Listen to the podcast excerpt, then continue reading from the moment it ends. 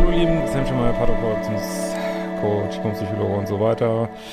Und äh, ja, ich ähm, antworte heute mal auf einen Kommentar, der war unter, unter einem YouTube-Video und es geht um Tinder, Polarität und so weiter.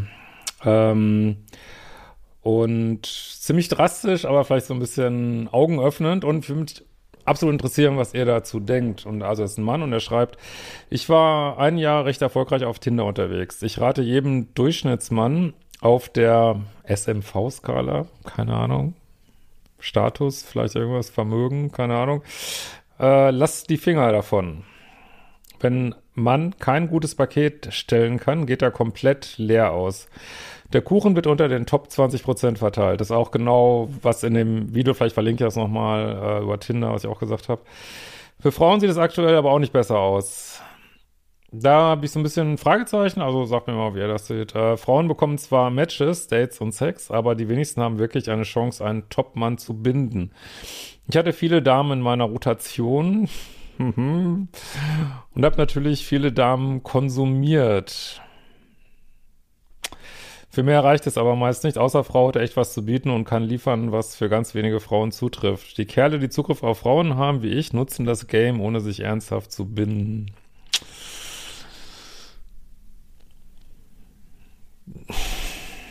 Ich finde es immer nicht gut, wenn man Menschen konsumiert, weil ich meine, das ist nicht verboten, aber bleibt man doch sehr an der Oberfläche, ne? egal ob Männer oder Frauen das machen. Fazit, Finger weg von Tinder und Co. Es gibt fast nur Verlierer. Coach XY sagt, leider einer der etwas frauenfeindlichen Coaches, deswegen sage ich den Namen nicht, ähm, im heutigen Datingmarkt gewinnen nur noch die Alpha-Männer, sowohl Frauen als auch Männer bleiben auf der Strecke.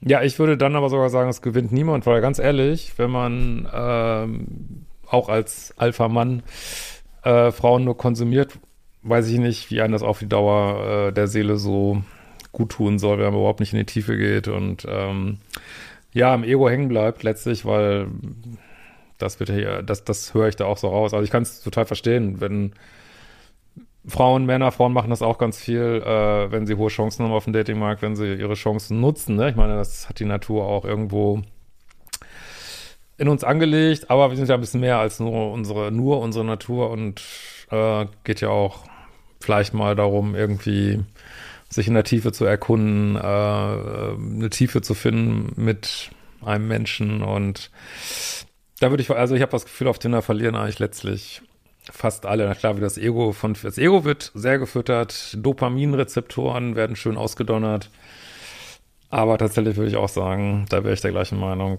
Lasst die Finger davon und ich freue mich auf eure Kommentare. Bis bald.